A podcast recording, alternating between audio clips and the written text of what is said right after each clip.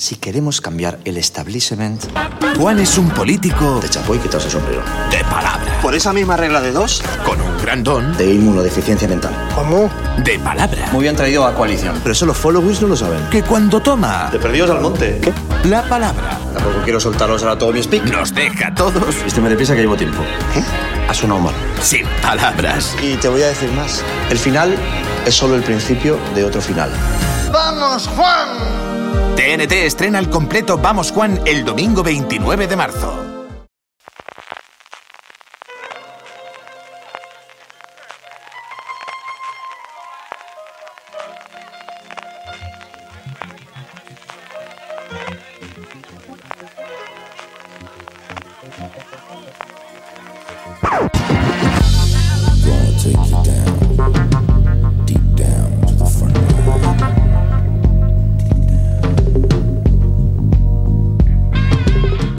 Todos y todas, bienvenidos a Top, el programa de fuera de series donde hacemos esas listas relacionadas con el mundo de las series de la televisión que tanto nos gustan. Sabéis que estamos en pleno confinamiento por la pandemia del coronavirus y por eso desde la semana pasada estos top se han convertido en un formato especial, que bueno, que el especial tienen un poco más la temática, el formato realmente se mantiene, esos top de cuarentena que estamos haciendo y hoy vamos a intentar proporcionaros otra buena lista de series para ver en la cuarentena. Yo soy María Santonja y para ayudarme desde, desde el confinamiento tenemos a Marichu Olazábal, eh, encerrada en Barcelona. ¿Cómo estás, Marichu? encerrada en Barcelona y además con uno de esos tops que ha sido como, vale, tienes 13 millones de lista de series delante. Ahora cómo seleccionas 10. La de hoy ha sido Claro, muy- es- bastante infinito. Ahora veremos cómo hemos hecho la, la lista. También tenemos hoy con nosotros desde Alcoy, en Alicante, a Rich Quintano, también encerradito en su casa, por supuesto. Muy buenas, pues sí, la verdad es que la lista de hoy ha sido complicada, pero bueno, aquí seguimos aguantando un poco el tirón y aprovechando la desgraciada situación para sacarle algo positivo y entre ellas pues re- mm, recuperar ciertas series que de eso va el tema de hoy y eso estoy haciendo yo en, en la cuarentena, recuperar series. Porque efectivamente yo ahora os voy a preguntar cómo habéis hecho la lista, porque eh, teníamos un título y pocas indicaciones, que es como me gusta a mí programar estos tops muchas veces, porque así salen cosas muy locas y divertidas, seguro que hoy también. El top de hoy es series que deberías haber visto y ahora, ahora que estamos todos encerraditos en casa, eh, tienes tiempo para ver, pero básicamente os he dicho eso y poco más a la hora de elaborar la lista, así que no sé esta frase cómo la habéis entendido y si vosotros mismos os habéis puesto algún tipo de normas para hacer esta lista o habéis puesto lo primero que os ha ocurrido, ¿cómo lo habéis hecho, Marichu? Pues mira, eh, es, es mi lista más personal, que dirían en las entrevistas de Lola. Eh, literalmente, tal cual, tal cual, literalmente he cogido series que realmente tengo la voluntad de ver y siempre digo, algún día tendrás que ver. Y voy un paso más allá y me comprometo a ver las cinco primeras antes de que acabe el año. Me comprometo a ello. O sea que Muy bien. va a haber de Esto este está top grabado, vamos ¿eh, a- Marichu? Tal cual, tal cual. De este top vamos a salir eh, con cinco series, que además una de ellas es truco y es doble, que sí o sí me las veo este año, porque no puede ser más, porque no sé qué hago con mi vida que no las veo. Así que, para ellas van. Qué bueno, muy bien. O sea, que es lista con deberes eh, y seguro que los oyentes también sacan una buena lista para, para apuntarse. A lo mejor también hacen propósito como Marichu. Richie, ¿cómo has hecho tú la lista? ¿Te has puesto alguna norma o cómo te has organizado? En principio me había puesto la norma de intentar que hubiera al menos una serie por cada plataforma disponible, o al menos de las que yo tengo disponibles. Y salvo Movistar, que no he encontrado así ninguna, que bueno, sí he encontrado alguna, pero estaba también en otras plataformas.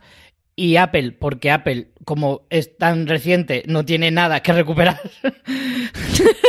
Pues entonces, al final he intentado ser un poco variadito y he cogido así un poco de las más potentes y, y también hay alguna incluso de la más reciente plataforma que es Disney Plus, pero porque Disney es tan nostálgico como nosotros y por supuesto nos ha puesto series eh, también de, de nuestra infancia y alguna hay, alguna hay.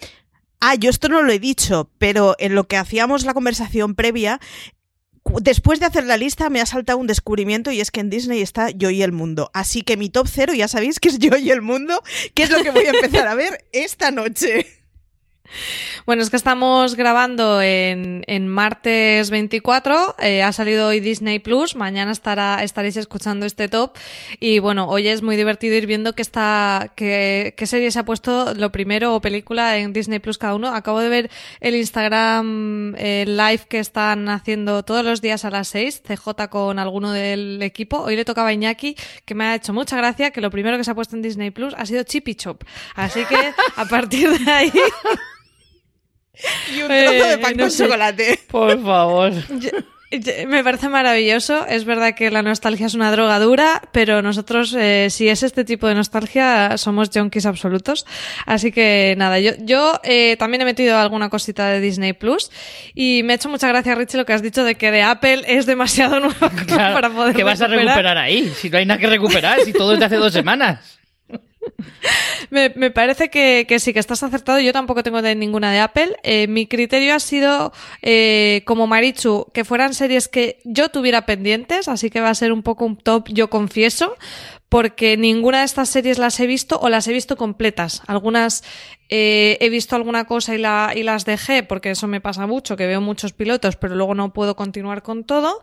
Algunas eh, estoy viéndolas, pero porque ya han entrado dentro de esta fase de cuarentena de recuperar, y otras aún no he podido ver nada. Así que son series que yo misma tengo pendientes. Sí que están todas disponibles en alguna plataforma. El criterio es, bueno, mm, he in- he intercalado un poco cosas un poco más clásicas, pero también algunas de las del año pasado que, que me quedaron a mí pendientes. Y sobre todo la mayoría eh, son cortitas para que se puedan maratonear, a excepción de algunas comedias que tienen tropecientas mil temporadas, pero bueno, eh, bueno, la mayoría son cortitas, no, tengo un poco mitad y mitad. He intentado poner algunas cortitas, pero algunas sí que tienen bastantes temporadas. Y la mayoría son o comedias o no solo comedias, porque ya hicimos un top especial de comedias, pero vaya, he huido de los dramones. No, no es que el género sea comedia, también hay drama, hay un poco de todo, pero he intentado huir de los dramones porque no estamos para eso. Y, y también, como Richie, he intentado tener variedad de plataformas, tampoco he tenido ninguna a recuperar de, de- de Apple en este caso. Así que, bueno, creo que más o menos, aunque no se ha dado indicaciones, con este título más o menos hemos optado un poco por criterios mm, similares. Richie, ¿tú has visto las series que nos propones o no? Porque eso no me ha quedado claro. Sí, la mayoría sí. Me he puesto tres que son deberes, un poco como, como Marichu, que hay tres que no he visto todavía, que también las tengo ahí pendientes de esas. Son de esas espinitas que, que cada vez que andas te van haciendo daño. ¿Sabes? De esa gente. Mm. Eso que nos pasa a los seriéfilos que cuando la gente te dice, pero. La de no has visto, no sé qué. Esa, esa, esa. Esa gran lacra del seriéfilo, que es la gente que te dice eso. Eso es la mayor lacra que puede tener. Pues de esas tengo, tengo algunas. Las demás las he visto todas y de hecho están o ahora mismo en emisión o, o ya terminadas. O sea, que son series que yo recuperaría ahora mismo o que si no, la gente, si no las ha visto ya, no sé qué hace con su vida. O sea, que voy a hacer lo de, tú no has visto eso, pues voy a hacerlo yo también. Muy bien. Bueno, yo justo que iba a pedir que no nos juzgaran por estas listas, pero bueno, tú entonces el papel contrario me parece muy bien. Pues bueno, vamos a empezar. Vamos a empezar con el número 10 de Marichu, a ver cómo estrenamos este top. Pues mira, mi número 10 del día del apaleamiento va dedicado a Miguel, va por ti. This is us. De verdad, yo tengo voluntad de verla. Miguel da un. O sea, siempre que hay posibilidad de mencionar This is us y cuando no, Miguel menciona algo sobre ella y pide que hagamos contenidos de ella y que le hagamos mucho casito y que. This is Us. Empecé con ella y me pareció súper plañidera y súper blanda. Y era muy intensita y lloraba mucho con ellos, pero me hacía sentir mal.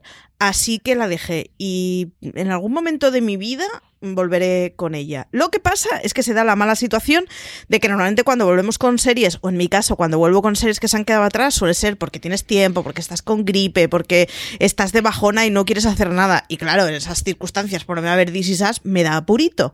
Pero la tengo en la lista de las pendientes. Sí, Miguel Pastor, nuestro productor de eventos, que creo que es eh, quien mayor campaña hace de esta serie de toda España. Pero bueno, mira, Maricho, a veces esto también puede servir porque si te das una buena llorera, llorar es muy terapéutico. A lo mejor también sirve para estos días. Oye, seguro que, que hay gente que, que se la apunta. ¿Está en alguna plataforma? Pues mira, creo que es la única serie que no tengo claro si está en alguna plataforma, pero te, te lo digo en un momento porque para eso Dios creó ellos watches. De todos modos, como vea This Is Us, la mayor ventaja es que me voy a conseguir, o sea, voy a conseguir ser el ojito derecho de Miguel. Esto está clarísimo. o sea, Está en el- Amazon. eso sí. Está en Amazon. está en Amazon, perfecto. Sí. El que, la, el que la vea se va a convertir, vamos, en todo lo que Miguel pueda desear. Así que mira, si me dices que está en Amazon, pues perfecto. Mm, en algún momento me lanzaré a ella. Bueno, no lo hemos dicho, pero como siempre en las notas del programa tendréis eh, la lista de los tops de nosotros tres, también las plataformas donde, la, donde las podéis ver. Y Richie, dinos, ¿cuál es tu número 10?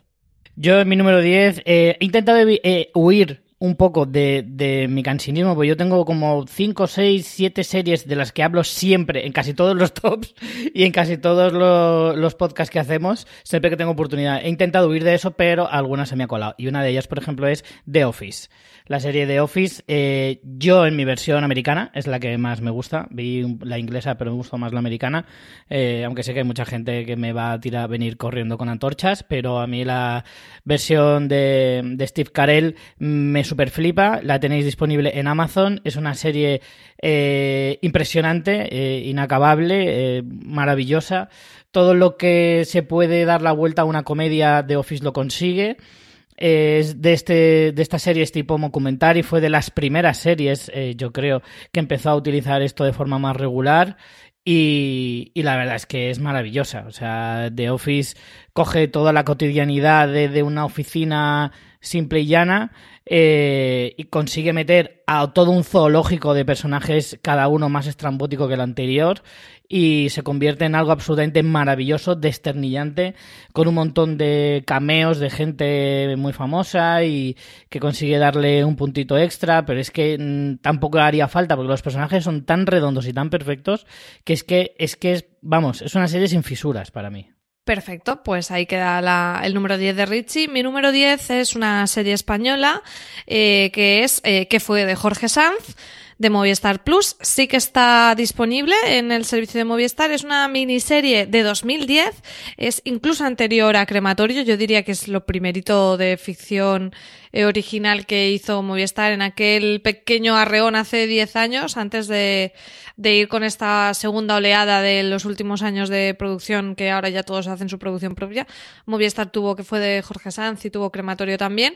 Y yo nunca llegué a verla. Son solo ocho episodios de esta miniserie que cuenta un poco como la vida del actor Jorge Sanz como venido a menos en una historia como alternativa de ficcionada, de humor y, y nada, tiene a Jorge Sanz como creador y a David Trueba. Me parece súper interesante. Solo ocho episodios y, tenía que ponerla. Se me ha quedado fuera el fin de la comedia, que es un poco la que haría dupla con, con esta otra serie de Ignatius Farray, pero por desgracia, el fin de la comedia con Ignatius no está en ninguna plataforma. Así que, eh, en, en contraposición, pues bueno, a ver si me animo con que fue de Jorge Sanz. Marichu, tu número 9. Mi número 9 es un poquito trampa y es que técnicamente sí la he visto, pero la vi en Empachón hace mil años y es que no me acuerdo nada de ella y me sabe muy mal. Es una de esas que se citan siempre y es a Six Feet Under, que está obviamente en HBO y que en su momento mal vi del tirón y recuerdo que me gustó, pero fue como una mala borrachera. Pues me puse una mañana, empecé a verla y cuando acabé la última temporada volví al mundo y así no puede ser. Así que es de esas series que seguro que acabará cayendo y me pasa con más de una de HBO de hace años que las vi pff, en empacho y mal porque ahora lo tengo todo mezclado y me doy cuenta que me acuerdo de muy poquitas cosas. Así que a tres metros bajo tierra era en castellano, ¿no? Dos A dos. metros. A dos. Mm. Es que con los metros y los pies siempre Sí. nos liábamos. Yo vi la primera temporada, eh, pero te estoy hablando hace muchísimos años, en unos DVDs de la biblioteca cuando yo estudiaba, y, y ya no la seguí, siempre la he querido recuperar, y hace poco además salió también en un top que hicimos de mejores finales, y por curiosidad me puse a ver el, esa escena final en, en un, en vídeo que encontré solo de la escena final y me pareció maravilloso y, es una de esas que también tengo pendientes de HBO. Como tú dices, hay algunas hay joyitas para, para recuperar. Yo además es de las que estoy segura que con la perspectiva de los años eh, la aprovecharás mejor. Algo así decía Alberto Rey, os dice siempre sobre Divorce, otra que tengo pendiente. Ostras, sí. Yo vi la primera, de Divorce vi la primera, pero es que no nos da la vida. Para eso están estos tops y esta cuarentena. Richie, eh, tu número 9. En mi número 9 me he puesto uno de mis deberes mm, con más ahínco, porque además es que llevo muchos años con esta serie en una de esas listas malditas de series que tienes que ver alguna vez, y es The Wire, de, que ahora mismo está disponible en HBO. Eh, es de esas series pues que oyes que está siempre en todos los tops, que siempre, de hecho ya sé de qué va, sé dónde ocurre, sé quién sale, prácticamente menos cómo acaba, creo que lo sé prácticamente todo de la serie, porque llevan hablando de ella pues desde que terminó, hace 15 20 años, y, y es eso, es una de esas series que al final, como que aunque solo sea por la inercia de la sociedad y de la cultura seriéfila, no tienes más remedio que un día asomarte y ponerte a verla. Y ahora que HBO nos lo planta con tanta facilidad, pues no voy a tener más remedio que al final acabar viendo qué pasa en Baltimore. Sí, me parece que van a salir bastantes series de HBO de ese catálogo histórico y, y si The Wire es otra, es otra que yo también tengo pendiente, la digo en voz bajita, porque estas de las de shame, shame, shame, yo lo sé, yo lo sé, pero bueno, es lo que tenemos.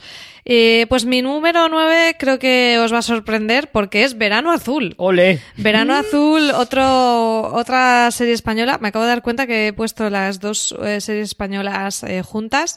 Está disponible en el servicio eh, on demand de Radio Televisión Española y nunca la he visto. O sea, nunca la he visto, nunca la he visto conscientemente. Todos creo que hemos visto episodios sueltos en televisión y demás, esta mítica serie del 81.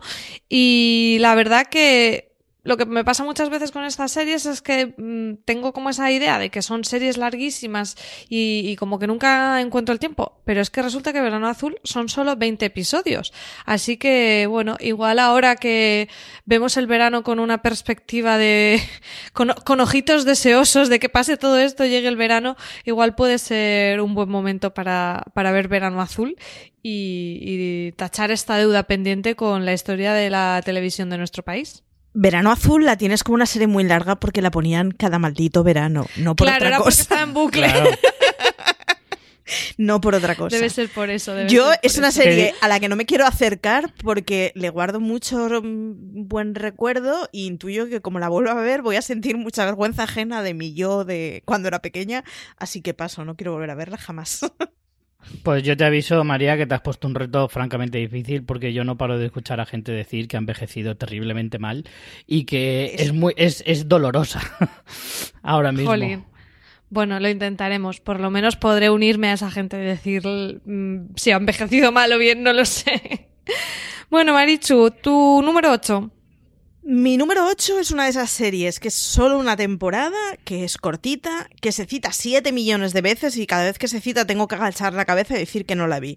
Su primera temporada me flipó, que era el juicio de OJ, pero tengo pendiente el caso de Versace. Es que es Oh. solo una temporada, no sé por qué no la he visto.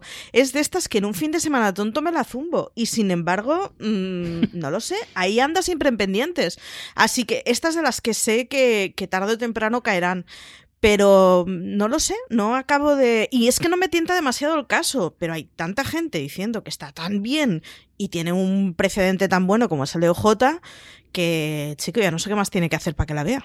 Marichu, si te han molado los True Crime últimos que has Sí, visto, es que- te- no te puedes perder este, porque realmente no, te engañes, porque yo también iba con un poco de recelo al, al empezar a ver la serie pensando que iba más sobre Versace y ese es el mayor error, pensar que va sobre Versace, porque no va sobre él, va sobre otro personaje. Sí, sí, no, que, que sí, que, que, no, que no puede ser, que me veo los true crimes más costras que salen y va y no me veo esto, que es un serio. claro, claro, claro. Con las costras que yo me he visto, por Dios. Y además de Ryan Murphy, que también es un nombre en mayúsculas que, bueno, igual aparece más en este top. Puede ser, puede ser. Eh, bueno, mi número 8 es otra deuda pendiente de las de 2019, de esas que aparecían en todas las listas y yo no la vi. Vi solo el primer episodio, me gustó, pero luego la vida siguió y no la continué. Se trata de Gentleman Jack de HBO España, esta miniserie que nos cuenta la vida de Ann Lister, eh, una, un- es una historia real en la época victoriana de una mujer, bueno, que es como la primera como lesbiana histórica reconocida porque está basado en los diarios de esta mujer que bueno fue eh, es que no conozco muy muy bien la historia, pero bueno, que ya tenía sus propiedades y demás, por lo que lo poquito que he podido ver. Marichu, yo creo que sí que la llegaste a ver tú, ¿no? Yo la vi, soy súper defensora y de hecho la puse en, en el top de las mejores series del año pasado y bastante arriba. Eh, es un serión, es muy divertida, está muy bien hecha. A los que nos gustan las historias victorianas, lo, lo flipas. Las dos protagonistas molan mucho, pero es que además Ann Lister es tan crápula, es imposible que no te caiga bien, es divertida. Y además es todo ese crapulismo que siempre lo encontramos muy divertido en los tíos, pero que nunca vemos en mujeres hasta anteayer. Y es divertidísima, o sea, es muy buena. Y además te recomiendo que cuando la acabes leas eh, Señoras que se empotraron hace mucho, que es un complemento muy bueno para, bueno, para todas esas historias sáficas que nos han pasado completamente desapercibidas. Hmm. Son solo, además solo ocho episodios. Eh, la creadora es Sally Wainwright, la creadora de Happy Valley también. Y la prota es Suran Jones, que igual de nombre nos viene, pero es la prota de la eh, miniserie de Dr. Foster, que a mí personalmente me encantó. Y bueno, es que tiene muchas combinaciones ahí para, para que me guste, pero no me dio tiempo a, a, verla el año pasado y me la recomendasteis un montón en la redacción, así que me la apunto para, para verla en la cuarentena. Eh, el número 8 de... No, el número... Sí, el 8... 7 ya... Número No. 8 de Richie. Sí, me ha saltado. Ah, vale, perdona, Richie. Mi número 8, eh, pues mira, la estaba nombrando antes Marichu, eh, pero como fuera de concurso. Yo lo siento, pero no he podido resistir la tentación de meter a Yo y el Mundo, efectivamente, de Disney Plus en esta lista, porque era una de esas series que te marcan la infancia, una de esas series que veía en la 2, ojo con la 2, que en su época eh, era un surtidor de buenas series para por la tarde, que eso ya se nos ha olvidado. Pero, pero en esa maravillosa época de la 2, pues yo veía esta serie eh, con, con su Topanga, que me enamoró locamente. De hecho, voy a decir que voy a ver más la serie por Topanga. Y el recuerdo que yo tengo de niño de haberme enamorado por primera vez de una chica de la tele. Y, y es, no sé, todo, todo pura nostalgia. O sea, es que Disney, la verdad es que suelo abrirlo esta mañana. Ya me ha inundado una visión de mí de niño eh, maravillosa y bueno, voy a recuperar varias series de Disney Plus de las antiguas y, una de ellas va a ser esta, Yo y el Mundo.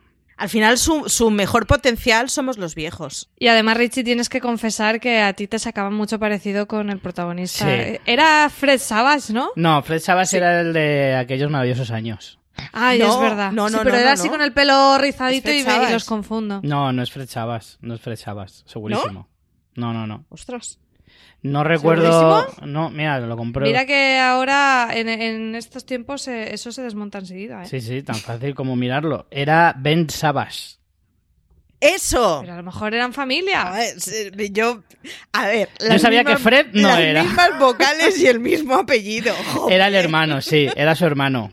Era su hermano. Ostras, que eran iguales. Bueno, pues es que esta confusión. Sí, sí, sí, Claro. eran hermanos, pero yo sabía que no, porque además Fred Savas es como muy característico, ya os digo, eh, me empapa tanto de esta serie que no, que no, que, que sabía que no era él, vamos, el Cory Matthews de toda la vida, sí, muchos años tuve que yo soportar que me llamaran Cory Matthews, lo cual no me molaba del todo, porque Cory Matthews en realidad era bastante insoportable, porque era bastante repelente, pero el resto del elenco molaba bastante. Muy bien, pues con esa recomendación que está en Disney Plus, la hemos comentado antes, y pasamos también ya al número 7 de Marichu.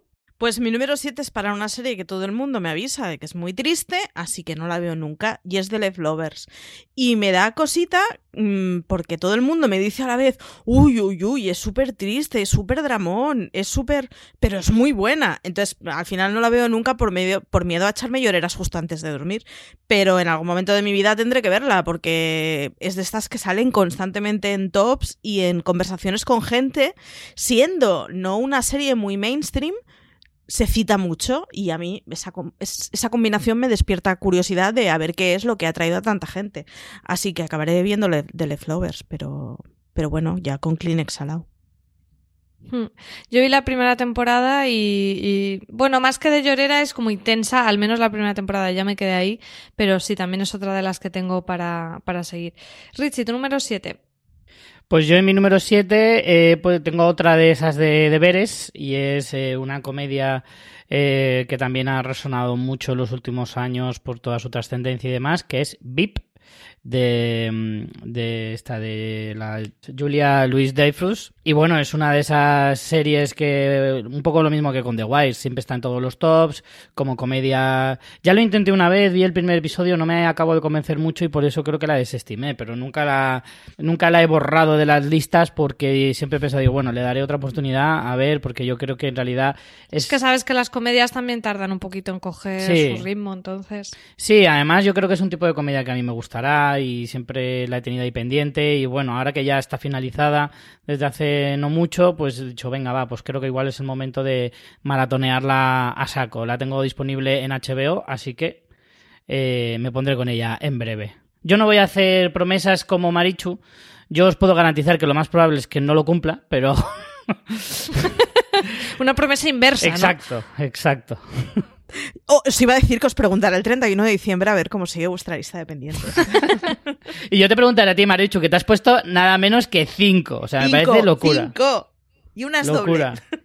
Ahora que estamos haciendo un montón de Instagrams lives fuera de series, yo creo que estaría muy bien eh, que recuperáramos esto, a lo mejor no en un formato ya de podcast, pero haciendo un, un stories, bueno, no sé cómo se llaman, no sé nada de redes todavía, pero creo que se llama eh, lives, creo que se llama Instagram lives. Y comentemos realmente cuánto de esto hemos cumplido, porque no sé yo, nos estamos poniendo muchos deberes de momento. Eh, bueno, mi número 7 es eh, una serie también de estas mega clásicas, de las que no he visto nada, que es Historias de la Cripta. Y el otro día, navegando por Filmin, encontré que la tenían disponible esta serie mítica de la HBO inicial, que estuvo en emisión desde el 89 hasta el 96. Eh, no sé cuántas temporadas tuvo, mm, creo que bastantes. No, no creo que fuera un- una serie que me viera entera, pero sí me gustaría ver un poquito de ella porque, bueno, es una, es una mítica y, bueno, creo que puede, a ver, está claro que ahora habrá envejecido y demás, pero me parece que, que ese punto, mm, como ya ya no es vieja, ya es clásica. eh, creo que puede ser muy disfrutable. Siete temporadas tiene y en filming eh, mm, creo que tenéis algunas de ellas, no todas, pero algunas de ellas. No sé si vosotros habéis visto algo historias de la cripta. Creo que había visto alguna cosa en emisión en TV3 o en el 33. Si no, es que estoy confundiéndola directamente con otra serie. Pero te hablo de siendo muy pequeña y me acuerdo cero. O sea, cuenta nada.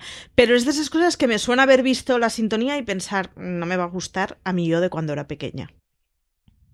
Claro, aquí lo bueno es que como cada episodio es un cuento, no hace falta verlo entera. En Filmin acabo de comprobar, tienen cuatro temporadas, pero para ver algunos y ver un poco el, tono de esta serie mítica, pues, pues puede ser interesante y, bueno, no se adquiere un gran compromiso como estáis haciendo por aquí. Vamos ya casi a mitad de tabla con el número 6 de Marichu. Pues mi número 6 es, es completamente de día del apaleamiento y cuando lo oiga Valen, me, o sea, vergüenza sobre mi vaca, ya lo sé. Fleabag. Mm, No he visto Fleabag cuando empezó, no la vi, luego han pasado cosas y no he podido coger el tiempo perdido y al final ya lo uno por lo otro es la casa sin barrer, así que Fleabag sin duda veré en algún momento de mi vida. ¿Cuándo? No lo sé. Pero es de estas series que, que- que sí, que hay que ver y que, pues eso, cuando Valen sepa que no la he visto, me, me dará de collejas, mm, sin duda. Pero es que la tengo pendiente.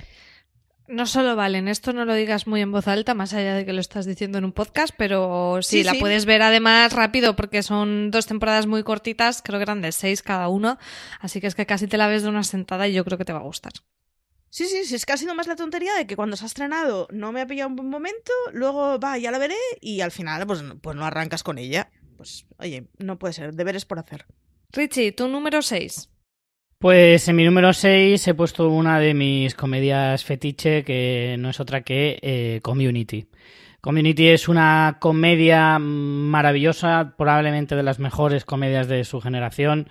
Eh, tiene toda la originalidad de, de su creador, Matt Harmon, que es lo más friki que yo he visto en muchos años y que es, vamos, eh, todo traducido en una de sus primeros, de sus primeras digamos, incursiones en la televisión y que además ya tiene sus añitos, pero que, que envejece muy bien porque al final es muy atemporal, habla mucho de la cultura pop, tiene un, un sentido del humor bastante, bastante curioso. Eh, esta nostalgia que hasta Chevy Chase es uno de los personajes, o sea, y con eso ya te dice mucho. Hay muchísima química con los personajes entre ellos, hasta el punto de crear una de las mejores parejas, que además ya lo dijimos en un top, que es Abed y Roy, que son maravillosos. Eh, en fin, es que todo lo que puedo decir de Community es, es, es, muy, muy, muy poco comparado con lo que se merece. Está disponible en Amazon, tenéis ahí las seis temporadas. Eh, y yo desde luego que os diría que no sé qué hacéis con vuestra vida, que no estáis viendo Community sin parar. Además, esa sí que es una de esas series que nada más salir en Amazon yo ya la, la recuperé. Diría además que a los que os ha gustado Mythic Quest le deis una oportunidad. Bueno, Mythic Quest sí. no le llega ni al tobillo a no, Community. Ni al tobillo. Los, lo siento. No. Pero es ese tipo de humor, lo que pasa que en modo pero, intenso. Pero bien hecho. en modo intenso, sin ningún tipo Qué de hater. control. Y además es una de esas series que si te gusta la primera temporada o más o menos te gusta, dale oportunidades porque conforme se avanza se vuelve más endogámica y a los que nos gusta, nos gusta aún más. Claro. Efectivamente, sí. Es más, más, más café para cafeteros. Eh, vale, pues vamos con mi número 6, eh, que bueno, esta es otra gran pendiente que tengo, que es The Good Wife. Eh, yo empecé con The Good Fight sin haber visto The Good Wife, eh, porque bueno, hablaban muy bien de ella y mucha gente dijo, no hace falta haber visto, pese a ser spin-off, no hace falta haber visto la, la serie de CBS y me encantó The Good Fight, mmm, nivel máximo, o sea, es una serie que disfruto un montón, estoy, estoy deseando que llegue la nueva temporada, de hecho quiero que Francis, que no ha visto la, la primera y la segunda, eh, se ponga con ellas para poder volverlas a ver yo, o sea, es una serie que me, que me encanta, o sea, la disfruto un montón y sé que The Good Wife es otra cosa distinta, no es exactamente lo mismo, pero creo que es una serie que puedes disfrutar muchísimo eh, con Juliana Margulis como protagonista, una serie que se emitió entre el 2009 y 2016 y detrás están el matrimonio King, que es que eh, si no los conocéis, pues conocerlos ya, porque son una maravilla. Ahora mismo nos están eh, haciendo, bueno, no sé disfrutar si sería la palabra exactamente, porque es también, eh, tiene bastante de tétrico la, su serie actual en emisión, que es Evil. En The Good Fight hacen esos guiones redondos, que es una serie súper política, y, y, tengo pendiente la, bueno, su gran serie, que es este Good eh, Wife, con siete temporadas a las espaldas que yo creo que, que, bueno, que a lo mejor aunque no me la vea entera en la cuarentena, para estos días creo que puede ser una serie muy para desengrasar y, y que la tengo pendiente y no puede ser, no puede ser porque esta pareja eh, de los King me encanta. Y además eh, sale el que era novio de Rory Gilmore, eh, Logan, que con, con un papel que, en fin, le hace bueno todo lo que le llegamos a odiar con las Gilmore, y es que Matt Sucri, o nunca sé cómo se pronuncia su nombre, eh, resulta que es un actorazo del copón. Así que dadle oportunidad y así redimís al pobre chaval que lo hemos odiado mucho en su juventud. vale. Vale, ahora ya sí que estamos en la mitad. Marichu, ¿cuál es tu número 5? Bien, mi compromiso número uno del año es de Blacklist. Ah, bueno, aquí empieza. Aquí empieza, ¿no? aquí, aquí empieza, empieza lo bueno. El compromiso. Mi compromiso del número uno es de Blacklist porque mi marido, mmm, da igual de lo que hable, siempre te menciona de Blacklist. Y ya es una de esas cosas de, ¿es eso o el divorcio? Creo que o la veo y le puedo seguir en las bromas o no voy a poder seguir aguantando más este tipo de referencias. Así que de este año no pasa que vea de Blacklist. Tiene pinta de que me guste. Arranqué a verla en su momento y, bueno, pareciéndome la repanocha, me parecía de esas procedimentales que entretenían mucho para cuando acaba el día estás cansado y no quieres complicaciones. Y como a este lo tengo yo quizá completamente con la serie, pues nada, me lanzaré con The Blacklist y seguro, seguro, seguro que he empezado con ella antes del 31 de diciembre. Richard, a ti te gustaba bastante, ¿no? The Blacklist. Sí, sí, sí. Yo empecé muy a tope con The Blacklist, es verdad. Eh, las dos primeras temporadas llegué hasta la mitad de la tercera y ya me bajé un poco porque al final los procedimentales cuestan mucho de seguir, la verdad. Y ya se empezaban a acumular un montón de series y, y veía que se me pasaban las semanas y no seguía con ella, pasaban los meses no seguía con ella y al final la descarté. Pero me gustaba, ¿eh? No, no, no la descarté porque no me gustara, sino porque seguir el ritmo de una serie así con todas las que había, pues al final como que tenía que ir descartando alguna. Además es de estas que está en Netflix y en Prime Video, o sea que la podéis ver en un montón de plataformas. Mm. Y en Skype, y en Movistar, y madre mía. Sí, sí, O sea, no tenéis excusa para no verla, vaya. a lo loco. Richie, tu número 5. Mi número 5 es otro canto a la nostalgia y de este reconozco que además es lo primero que he visto en Disney Plus y es Gargoyles, héroes mitológicos. Una vez más, eh, Disney hace un poco de la 2 en los 90 y también nos rescata esta serie de animación eh, maravillosa que te voy a decir una cosa. eh, luego he estado escarbando un poco entre la animación actual que tiene puesta también Disney Plus y las, la animación de los 90 molaba bastante más. Porque, sí, porque en los 90 a ver, evidentemente no se cuidaban, no se cuidaba mucho los detalles, pero eran los 90. En ese momento era lo más actual y entonces se lo tienes, se lo pasas por alto. Pero a la de 2017, 2019 no le toleras ese tipo de cosas. Entonces creo que en ese sentido gana muchísimo más la de los 90. Y Gargoyles además tenía unas tramas muy interesantes, mucha acción, personajes divertidos. A ver, todo lo divertidos y cachondos que pueden ser los 90, que, es, que son chistes ahora que haría tu padre, evidentemente.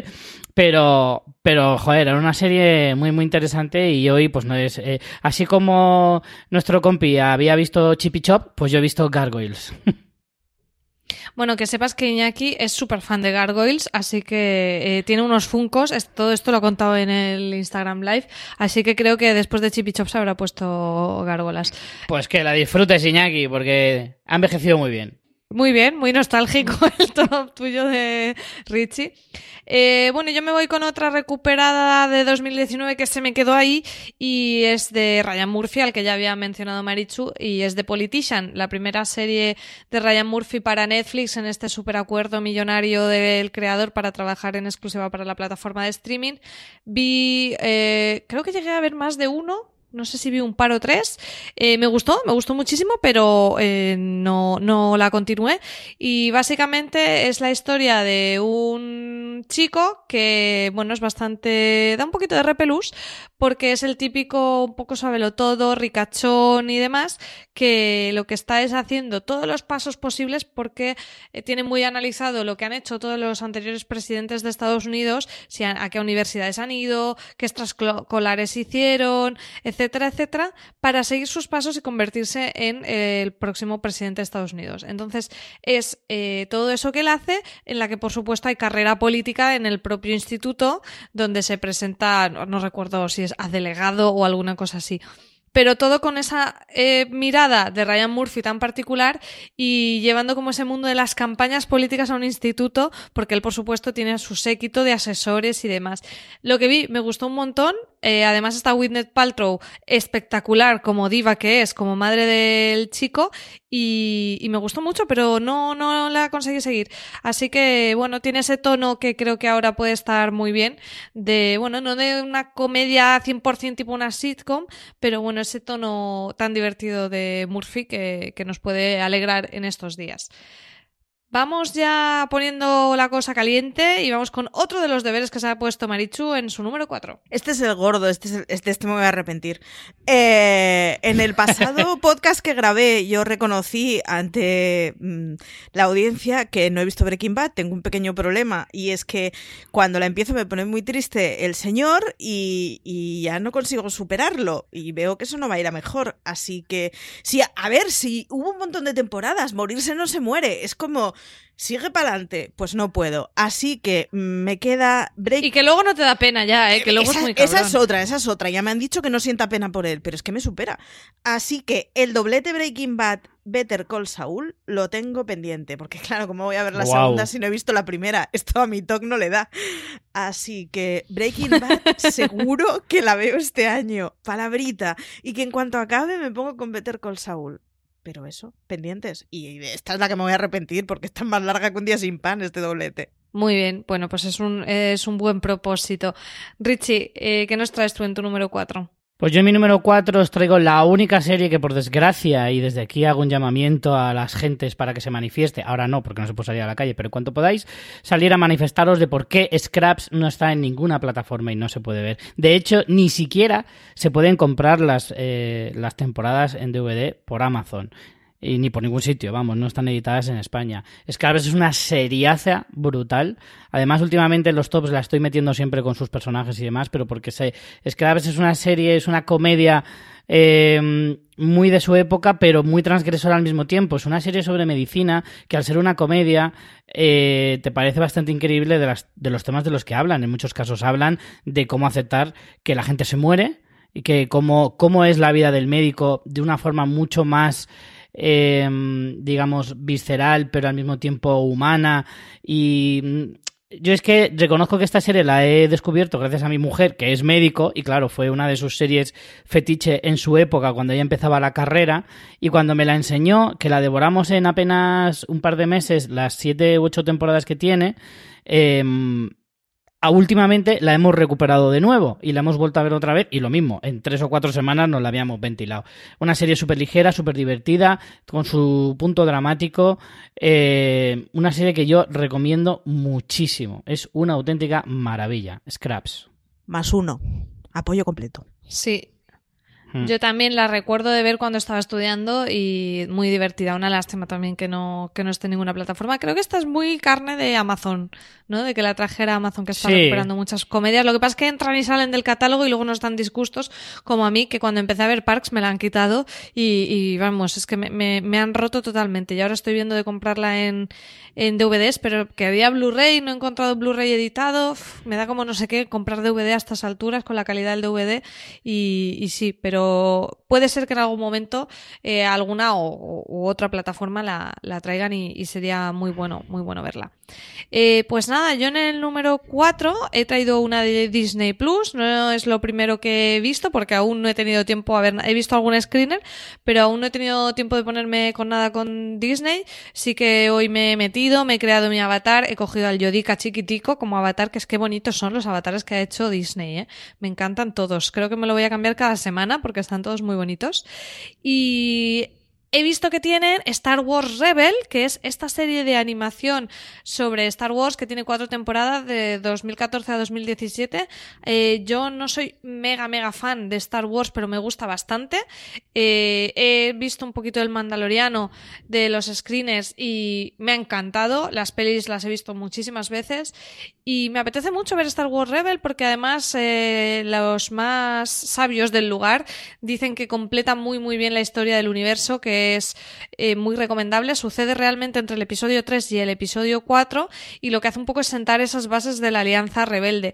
Eh, es una serie de animación eh, de unos 20 minutitos cada episodio, o sea que aunque tenga cuatro temporadas es algo bastante asumible y le tengo muchas ganas, así que creo que de lo primero que voy a empezar a ver en maratón en Disney Plus va a ser este Star Wars Rebel, que además como que me apetece, me apetece algo así de animación, de aventurillas y, y Star Wars como como gran marca, pues siempre es una. Bueno, iba a decir siempre es una garantía. No, creo que eso ya se acaba un poco, pero bueno, al menos de entretenimiento sigue siendo una, una garantía.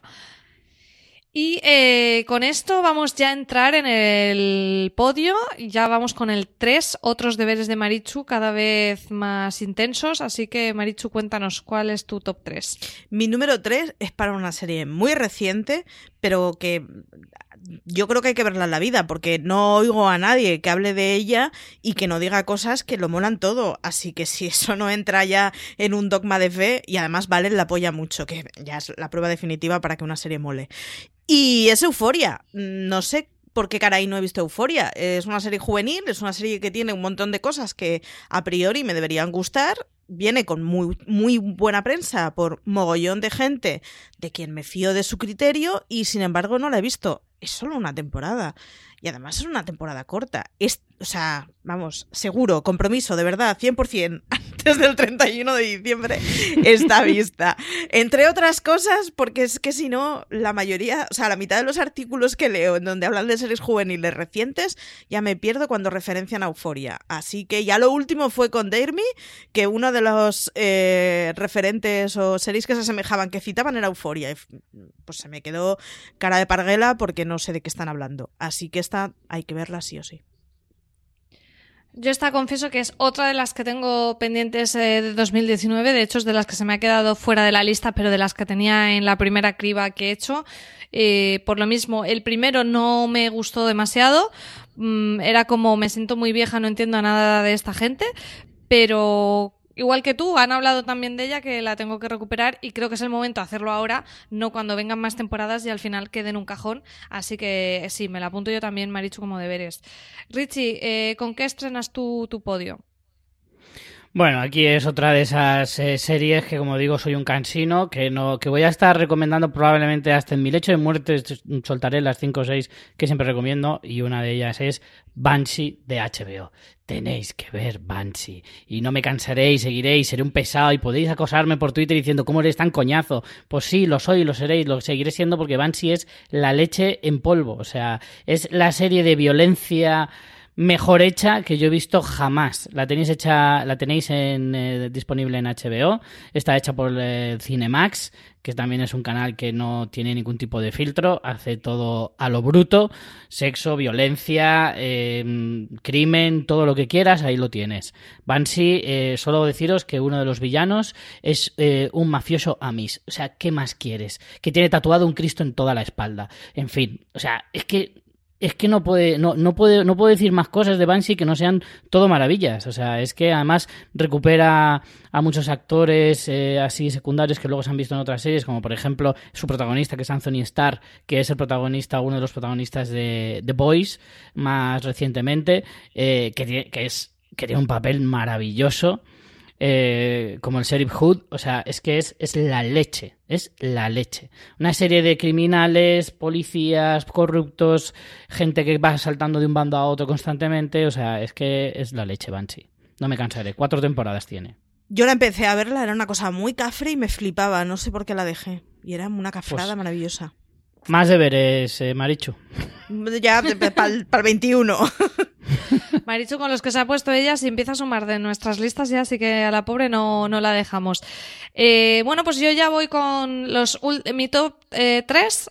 Las tres he empezado ya. O sea, yo ya, eh, las que he puesto en mi podio son ya deberes que estoy en proceso de hacer. Y el primero de ellos es Fargo.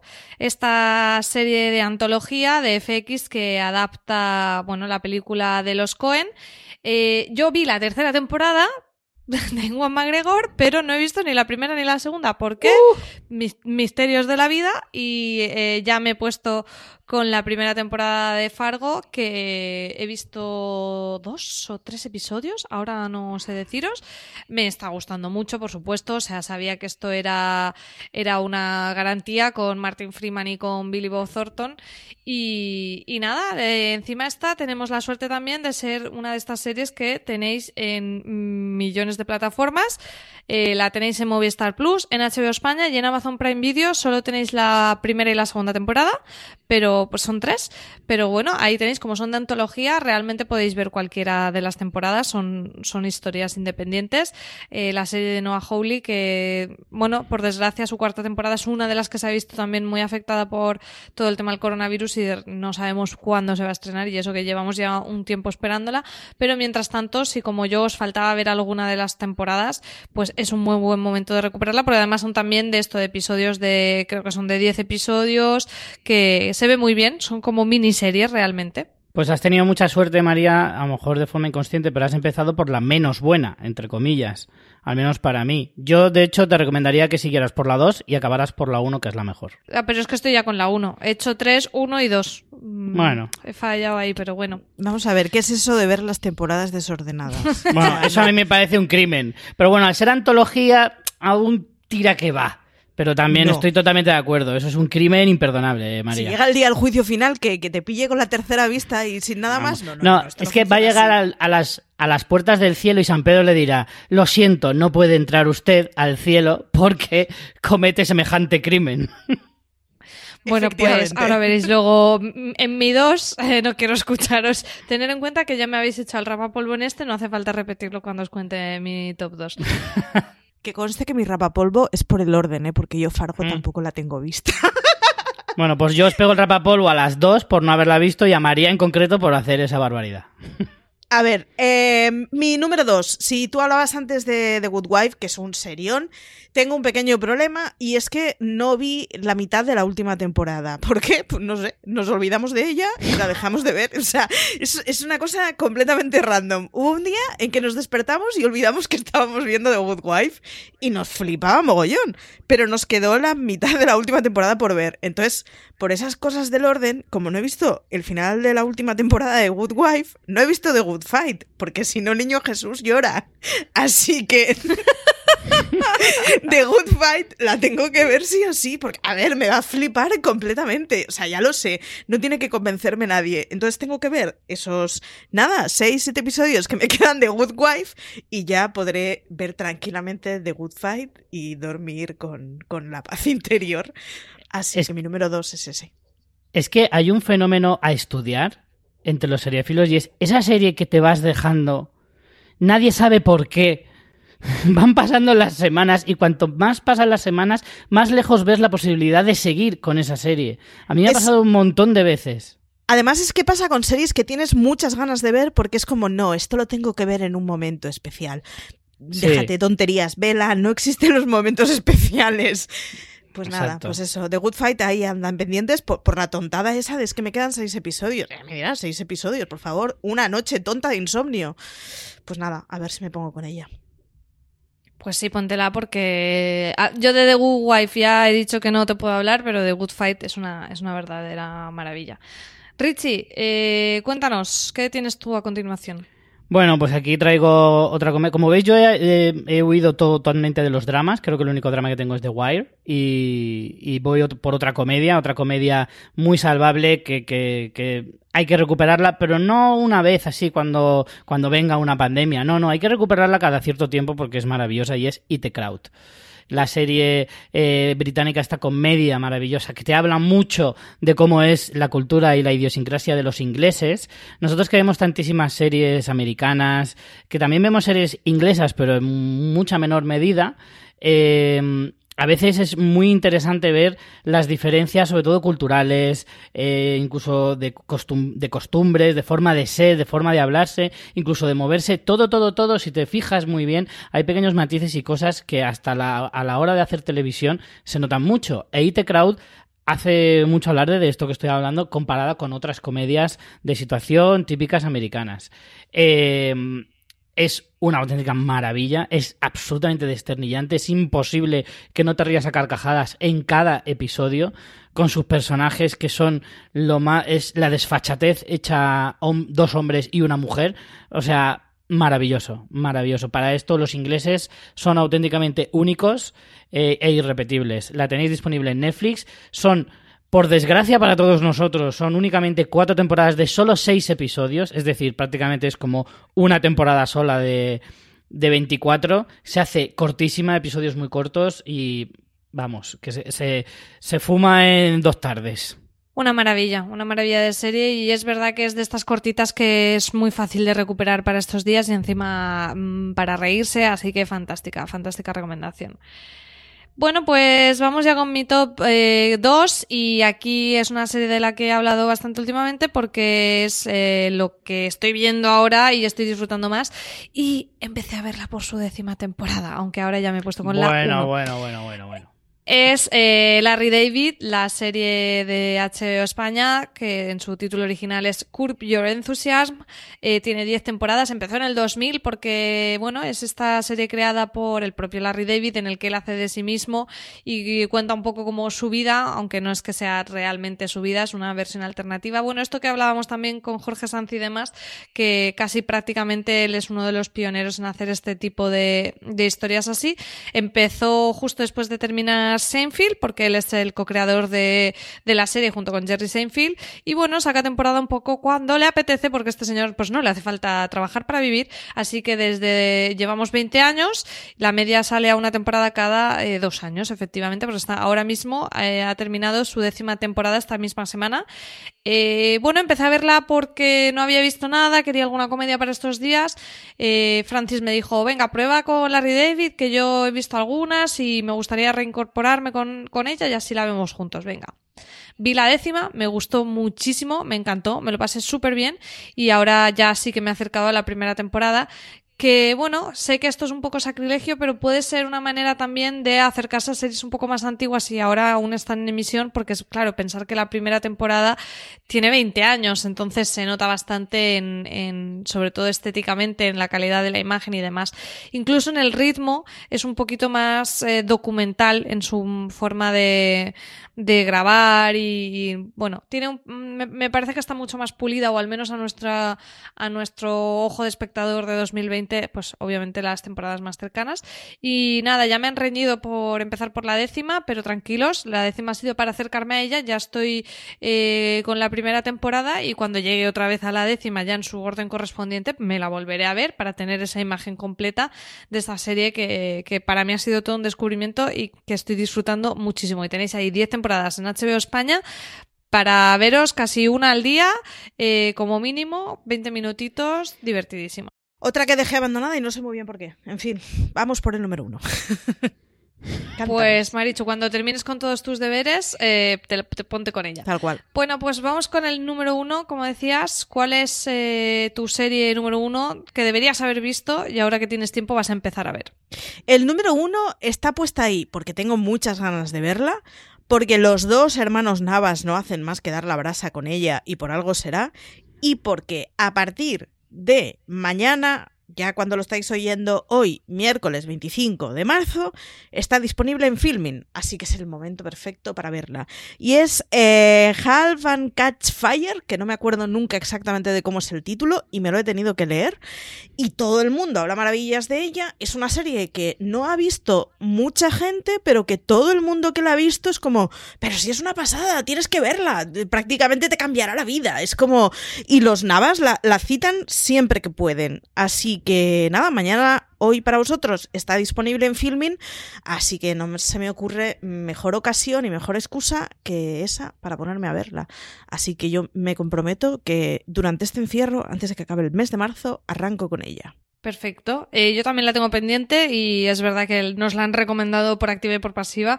Así que, bueno, creo que vamos a necesitar más de una cuarentena para ponernos al día con todo esto. Pero bueno, Richie, ¿cuál es tu número uno? Mi número uno no es una serie que, que, no haya visto, ni es una serie a recuperar, ni es una serie a reivindicar. A día de hoy reivindico aquí y ahora The Walking Dead. Una serie que todo el mundo debería haber seguido desde el inicio, una serie que ha marcado su generación, por mucho que a la gente le pese, y una serie que además está disponible en todas las plataformas, HBO, Amazon, Netflix, Movistar, en todas. Si está en todas, por algo será.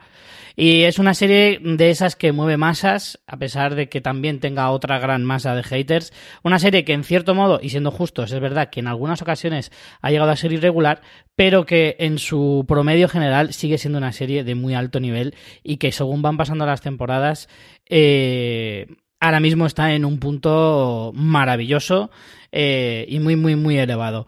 The Walking Dead es una serie a reivindicar, es una serie que ahora mismo es muy fácil de ver y que además es de esas series que cuando la empieces no vas a parar.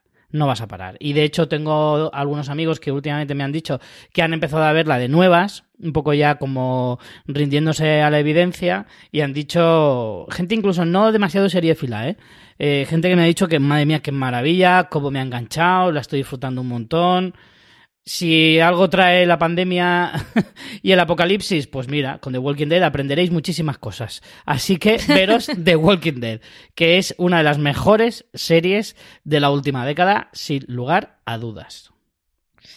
Bueno, Richie, nos lo has puesto muy fácil para hacer spam. Correcto. Y es que tenemos Richie y yo el podcast de la tertulia zombie de Walking Dead, que es, eh, comentamos cada uno de los episodios de The Walking Dead después de su emisión, así que ahí, ahí nos podéis escuchar también si seguís la serie y algunos incluso que no siguen la serie nos escuchan porque la verdad que nos lo pasamos muy bien eh, grabándolo. The Walking Dead, una gran recomendación. Pues mi número uno es el que ha dicho Richie en su número 10 y es The Office, eh, también la americana, que está disponible en Amazon Prime Video y es una serie que yo tenía pendiente, eternamente pendiente y fíjate que Richie siempre, siempre, siempre me la ha recomendado, pero no había tenido, oportunidad y ahora en estos días que, bueno, que tenía muchas ganas de comedia, igual que me pasó con Larry David, me quería acercar a, a cosas así que me, que me alegraran un poquito el día y me subieran los ánimos. Y así lo he hecho con The Office, ya voy por la segunda temporada, una serie que me está encantando. Eh, es verdad que juega con ese humor incómodo, yo hay bastantes momentos en que me tapo la cara con la vergüenza que paso eh, con el personaje de Steve Carell, pero súper divertida, o sea, súper divertida. Eh, además, estoy viviéndolo a tope, estoy ahí mm, shipeando a personajes que probablemente todos ya sabrán si han acabado juntos o no, pero yo todavía no lo sé y me lo estoy pasando súper bien viéndola. Son nueve temporadas eh, de esta serie de Stephen Merchant que tenéis disponibles en Amazon Prime Video y de verdad que os la recomiendo, os la recomiendo además especialmente en versión original eh, porque bueno, He visto también, he estado probando viéndola con doblaje y personalmente creo que pierde un poquito. Y me parece un serión, un serión que, no había tenido oportunidad de acercarme a ella, aunque sea una de las de mm, clásicas, clásicas, y cuando aparece listas de mejores comedias siempre está ahí. Así que bueno, estoy saldando mi deuda pendiente con The Office. Curioso, Richie, que yo haya puesto el 1 y tú el 10 esta serie. Hemos hecho, hemos hecho un redondeo aquí del podcast perfecto. Sí, Sí, además te voy a decir una cosa. Tienes eh, la gran suerte de que si te ha gustado la primera temporada, que es la más floja, de hecho mucha gente se la deja precisamente por ver esa primera temporada que, no acaba de encontrar el tono, no es tan divertida, eh, lo bueno bueno empieza a partir de la segunda. Estoy ya, estoy ya con la segunda. Pues nada, chicos, eh, yo creo que aquí hay un montón de, de recomendaciones, ya no solo para el confinamiento del coronavirus, sino para pasar una vida entera, pero probablemente, ya Marichu lo comentabas al principio, la lista inicial era mucho más larga, así que si queréis muy brevemente comentar las otras series que os han quedado fuera, eh, es el momento, Marichu. Lista rápida. Fargo, Dickinson, volver a ver Mad Men y Los Soprano, que me pasa lo mismo que en- con Six Feet Under. Eh, Bosque, The Boys y Hunters. Y creo que con eso ya estamos. Muy bien. Richie, ¿tú te has dejado algo por el camino? Sí, yo me quedé en la cuarta temporada de Los Soprano y siempre me ha pesado, así que creo, quiero también acabármela. Eh, luego también tengo de Netflix, por ejemplo, Evangelion, una serie de anime que siempre me tengo también como deberes por ver más anime, que, que me gusta, pero me cuesta mucho encontrar alguno que me, que me atrape. Eh, y también cómo conocí a vuestra madre, que la recuperé hace no mucho, y yo la recomiendo sobre todo como ejercicio para que la valoréis con los ojos de 2020.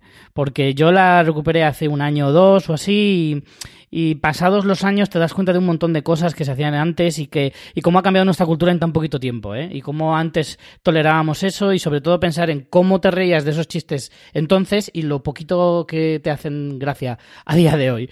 Eso lo recomiendo mucho. Y luego también recomiendo True Blood en HBO, la tenéis disponible. Qué fantasía. Me encantaría ¿Sí? que, la vie- que, que- que la vierais solo para poder ver cómo era la televisión de entonces y cómo es ahora. A ver, ya es sabemos que drogalina Mulan de la era, dura, ¿eh? Era malísima, buenísima. O sea, estaba, estaba- Claro, ya claro. en su momento estaba clarísimo. Mala buena. Pues yo también tengo una buena lista, eh, varias del año pasado que me quedaron pendientes, algunas hemos, las hemos comentado como Euforia, State of the Union, también me quedó pendiente esta serie con capítulos cortitos de 10 minutos, que no sé por qué no la he visto, porque en, una- en un momentito se ve. Eh, Creedme y así nos ven, ambas en Netflix, pero uf, muy drama, no sé si me acercaré a ellas. Y después de temas así que me he dejado a mitad y no sé por qué, Mad Men, Bojack Horseman, algunas también que no pude ver el año pasado como Mrs. Wilson en filming y clásicos como Isabel o Anillos de Oro en televisión española, Un lugar feliz como Dawson Crece en Amazon Prime Video y algunas que por no estar disponibles pues no las he incluido como El fin de la comedia que ya he comentado o Cirti Rock que también es una de las que tengo eternamente pendientes que tampoco a día de hoy está en ninguna plataforma, mm, al menos yo que haya consultado.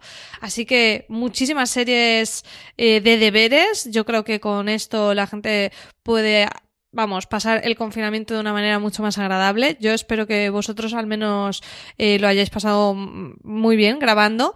Y antes de terminar, sí que recordaros a todos los oyentes que, bueno, que seguimos haciendo estos tops para la cuarentena. Por si os han quedado huecos para ver más cosas, eh, seguiremos publicando en las próximas semanas. La semana pasada sacamos uno eh, de comedias no tan típicas, de las que podéis también rescatar algunas series para ver estos días. Y además, en, la web, en fuera de series.com, estamos haciendo una iniciativa.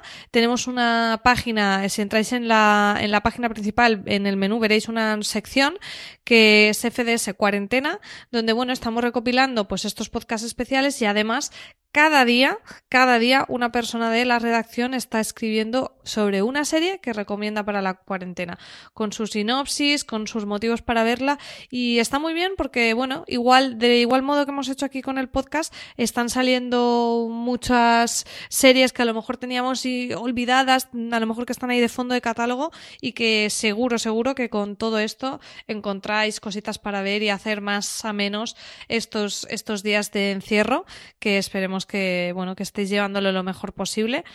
Y, nada más, Richie Marichu, muchísimas gracias por acompañarme en este rato, que lo hemos pasado muy bien. Espero que estéis muy bien, que os cuidéis, que os lavéis las manos, que no salgáis a la calle y que nos volvamos a ver en un próximo top eh, prontito. Marichu, muchas gracias. Nada, muchas gracias a ti por llevarnos y seguiremos mirando por la ventana como un gato cualquiera. Eso está bien. Yo estoy haciéndolo, me estoy, estoy perfeccionando muchísimo la técnica. Richie, muchas gracias también. A Maricho le va a venir muy bien porque con todos los deberes que tiene, lo que no tiene que hacer es salir a la calle. Ponte a ver serie, Maricho, que tienes mucho trabajo. Pues lo dicho, ir contándonos. Nos gusta mucho recibir vuestros comentarios y cuáles son las series que estáis viendo vosotros en la cuarentena y, que nos hagáis recomendaciones si os habéis puesto también deberes como nosotros. Además, eh, como siempre, tenéis muchos más podcasts en la cadena de podcast de Fuera de Series. Podéis suscribiros en Apple Podcast, en Evox, en Spotify o en cualquier reproductor de podcast buscando Fuera de Series y mucho más contenido, información, artículos para la cuarentena y en general para todo en fuera de series.com. Y como dice CJ Navas y ahora más que nunca, tened mucho cuidado y fuera. Ciao.